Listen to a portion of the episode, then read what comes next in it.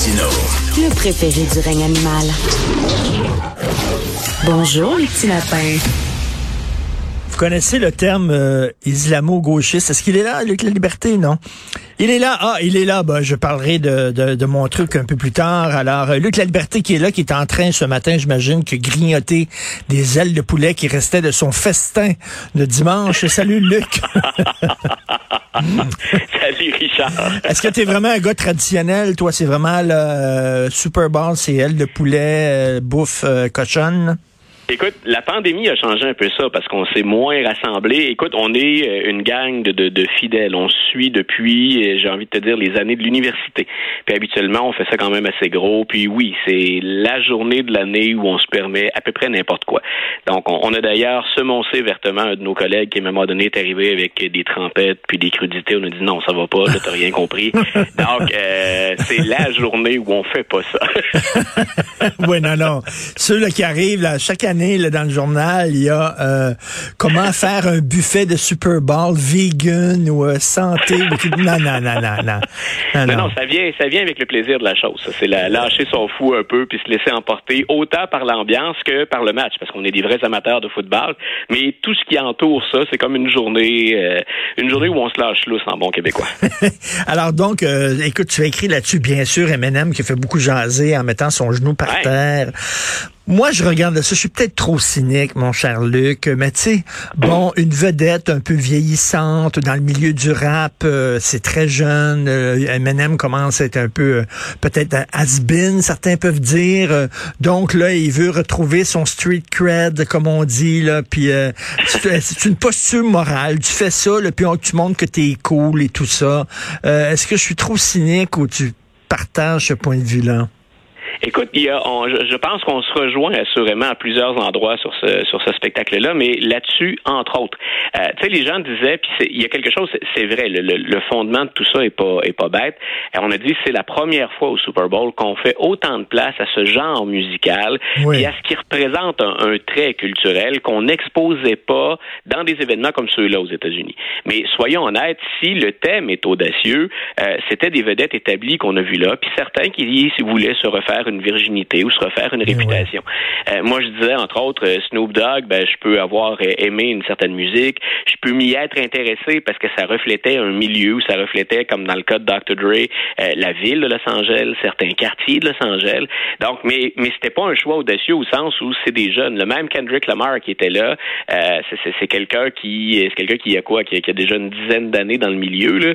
Donc, on on n'est pas allé vers quelque chose de très audacieux, mais c'est vrai que la NFL fait de véritables efforts, je pense, c'est des efforts de marketing aussi, mais de véritables efforts pour dire on se rapproche d'une culture Mmh, qui peut mmh. être celle des, des, des joueurs qu'on a au sein de nos équipes. Quand tu reviens sur Eminem puis tu dis ben il, il pose un genou au sol, c'est même pas ça moi en fait qui est venu me chercher quand tu dis est-ce que je suis un peu cynique?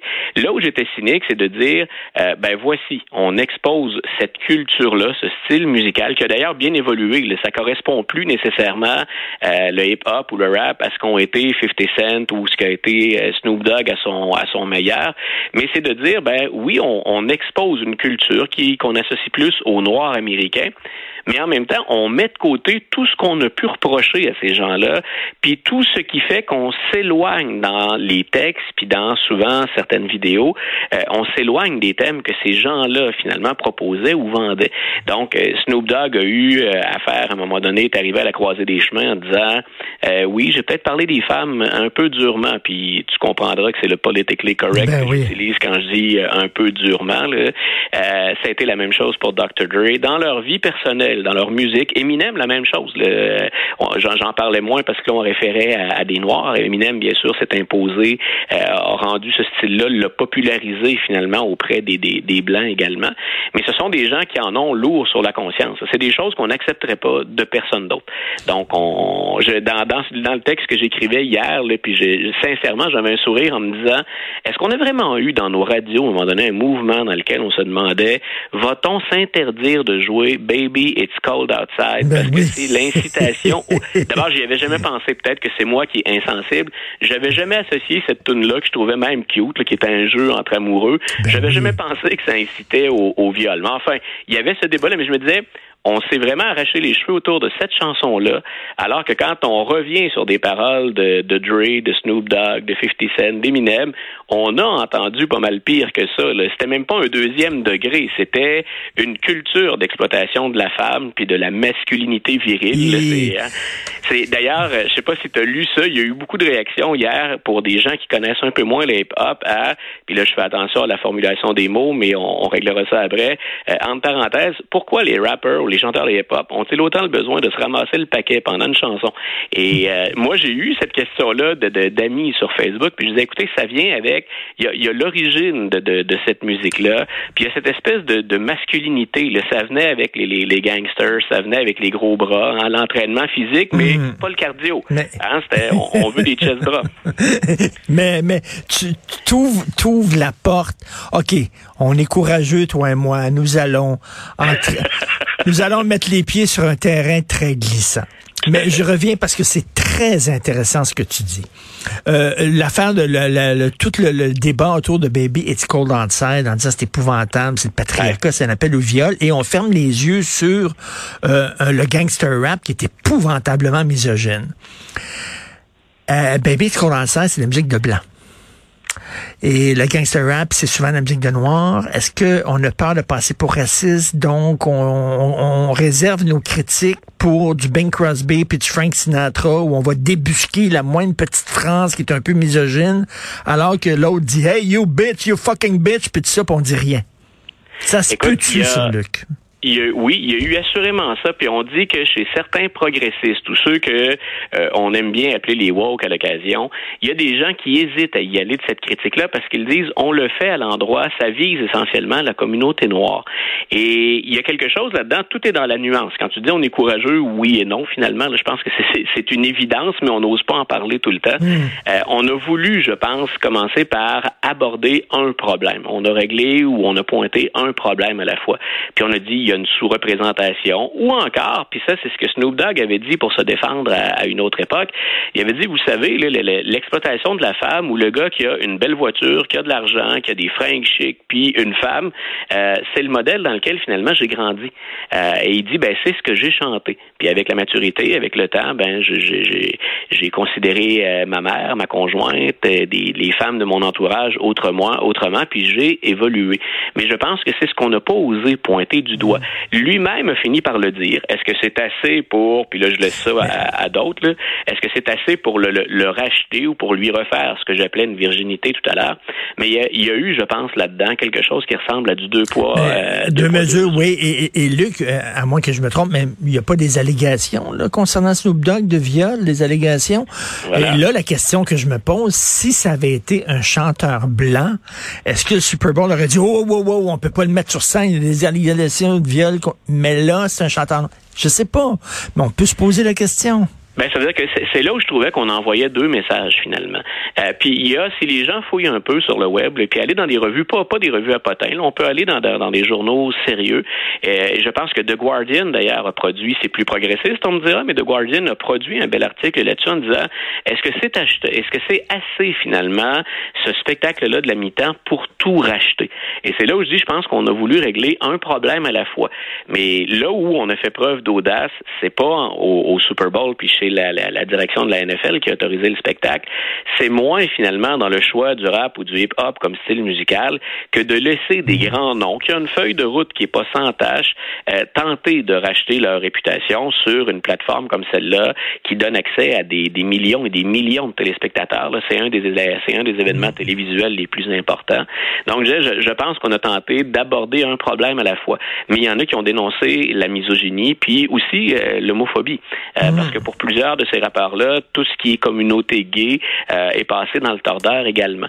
Donc, je, pense que oui, je pense qu'on peut dire, tu as raison, il y a deux poids, deux mesures. faut voir ce qu'on représente, faut voir le milieu que ça représentait à l'origine aussi. Je pense que le rap et l'hip-hop ont évolué, qu'on est rendu ailleurs. C'est un style que je déteste pas, je te mentirais si je dirais que je suis un expert, mais j'aime bien ça, autant au Québec qu'aux États-Unis. Mais j'ai remarqué cette tendance-là, Hmm. cette amélioration-là. Du moins, en tout cas, on a purgé ce qui était, à mon avis, ça c'est bien personnel et subjectif, ce qui était inacceptable. Écoute, je te lance des fleurs, mon cher Luc, euh, parce que j'aime beaucoup tes analyses et j'aime beaucoup le regard que tu portes sur les États-Unis parce que il y a des gens qui ont tendance à mettre la politique d'un côté, la culture de l'autre, le sport de l'autre. Toi, tout ça est ensemble. C'est tout Ben, écoute, ensemble. Moi, c'est ce qui me fait, c'est ce que je, c'est ce que je- j'exploite en classe avec mes étudiants. Je leur dis tout ça, c'est un tout. Euh, puis, tu sais, il y en a qui disaient, par exemple, M. La Liberté ou Luc, euh, tu mélanges encore une fois la politique et le sport. Ça a toujours été mélangé. Euh, ça a toujours fonctionné ensemble. C'est très, c'est terriblement difficile à dissocier. Dans un monde idéal, le sport c'est un divertissement. Hein, je vais au baseball, je vais à Boston, il fait soleil, j'ai une bière dans les mains, on jase avec les chums, on oublie les contrariétés. Euh, par contre, il y a des moments où ça s'invite dans le débat, puis on peut pas l'éviter. On peut pas balayer ça sous le tapis. Sinon, on ferme les yeux sur quelque chose, puis on devient complice par association, là, ou coupable par association. Mais j'aime bien aborder moi l'ensemble de la société américaine. Puis oui, je me suis Mhm. dirigé plus vers la politique là-dedans, mais en fermant jamais les yeux sur ce qu'il y avait autour, autant la musique, le sport que Et différentes c'est pour ça que toi et moi, on aime autant euh, Ken Burns. Et, et écoute, en terminant, en terminant, si la Russie entre en- dans l'Ukraine, en. Ukraine, que, que vont faire les États-Unis? Écoute, je pense que M. Biden euh, s'attend à ça. En même temps, il a récupéré ce- cette crise-là, je pense aussi à des fins politiques. Là, aussi, je me permets d'être plus subjectif, mais euh, je, pense que parfois, il en donne plus que le client en demande. C'est autant pour la scène internationale que pour les Américains qui, dans les sondages, montrent qu'on l'apprécie peu comme président. Euh, moi, j'ai hâte de voir ce que M. Biden espère, c'est jusqu'où va, jusqu'où l'OTAN ou les pays qui travaillent ensemble habituellement vont-ils s'appuyer. Et je le sens, moi, c'est ce que je surveille le plus ces jours-ci. Je le sens sur un terrain qui est meuble. Je le sens pas sur un terrain qui est ferme. Parce que l'Ukraine, puis je disais ça à Mario Dumont hier, euh, l'Ukraine, c'est un pays qui est, qui est très grand, qui a énormément de ressources, qui est au cœur de l'économie. Là, c'est, c'est pas un petit pays insignifiant dont on parle pas. Il y aura des retombées très importantes si ça dégénère sur le terrain en Ukraine.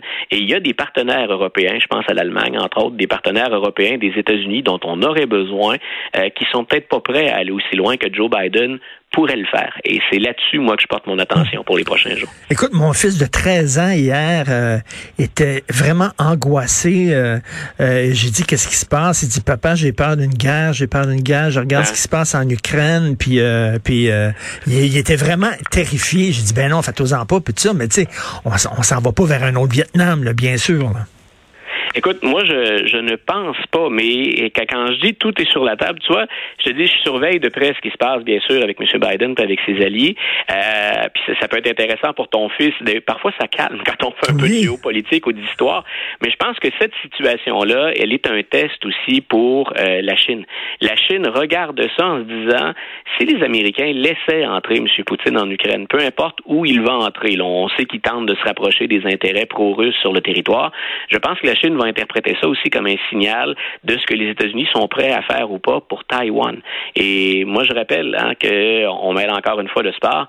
M. Poutine et euh, Xi Jinping se sont rencontrés au début des Jeux olympiques et ils ont dit, ils ont pris la peine d'affirmer, euh, ça peut être pour le show, ça peut être pour l'intimidation, ça peut être aussi bien sincère sur le fond. Ils ont dit, il a, il y a comme pas de limite à notre coopération. Euh, ça, c'est peut-être quelque chose qui inquiète M. Biden plus que tout. Les Russes peuvent pas se permettre de défier autant les Américains s'il n'y a pas la Chine derrière. Et la Chine a ses propres intérêts. Donc, euh, on- on Drôle de monde, drôle de monde qu'on laisse à, Oui, à effectivement. nos enfants. là. quand tu vois la Chine, la Russie, l'alt-right qui est en train de monter, le Trumpisme, les manifestations à Ottawa, euh, le radicalisme qui monte, le centre qui euh, s'effondre, je regarde ça, je te jure, je suis très inquiet du monde dans lequel vont grandir mes enfants. Ben écoute, j'avoue, moi aussi, tu vois, on est à quelques jours de l'arrivée du, du petit dernier dans la famille, là, donc la, la, la, la maman surveille ça aussi. Euh, mais c'est vrai, j'avais jamais pensé avant, puis je trouvais même ça un peu étrange, les gens, les gens qui disaient j'hésite à mettre des enfants au monde ou à avoir d'autres enfants. Euh, j'avoue que là, écoute, j'ai absolument aucun regret, j'ai terriblement hâte d'être papa une fois de plus. Euh, mais en même temps, c'est vrai, pour, pour la première fois de ma vie, j'ai envie de te dire, j'ai au moins cette réflexion-là de dire quel monde je leur laisse? Parce qu'il y a des choses auxquelles on assiste loin, de chez nous, mais très près de chez nous, auxquelles je, ne m'attendais pas, entre autres la loi sur des mesures d'urgence euh, que M. Trudeau a invoqué hier. Un drôle de monde, euh, on pourrait s'en reparler. Merci, c'est toujours un plaisir et un privilège de te parler, Luc. Bonne journée. Une bonne journée,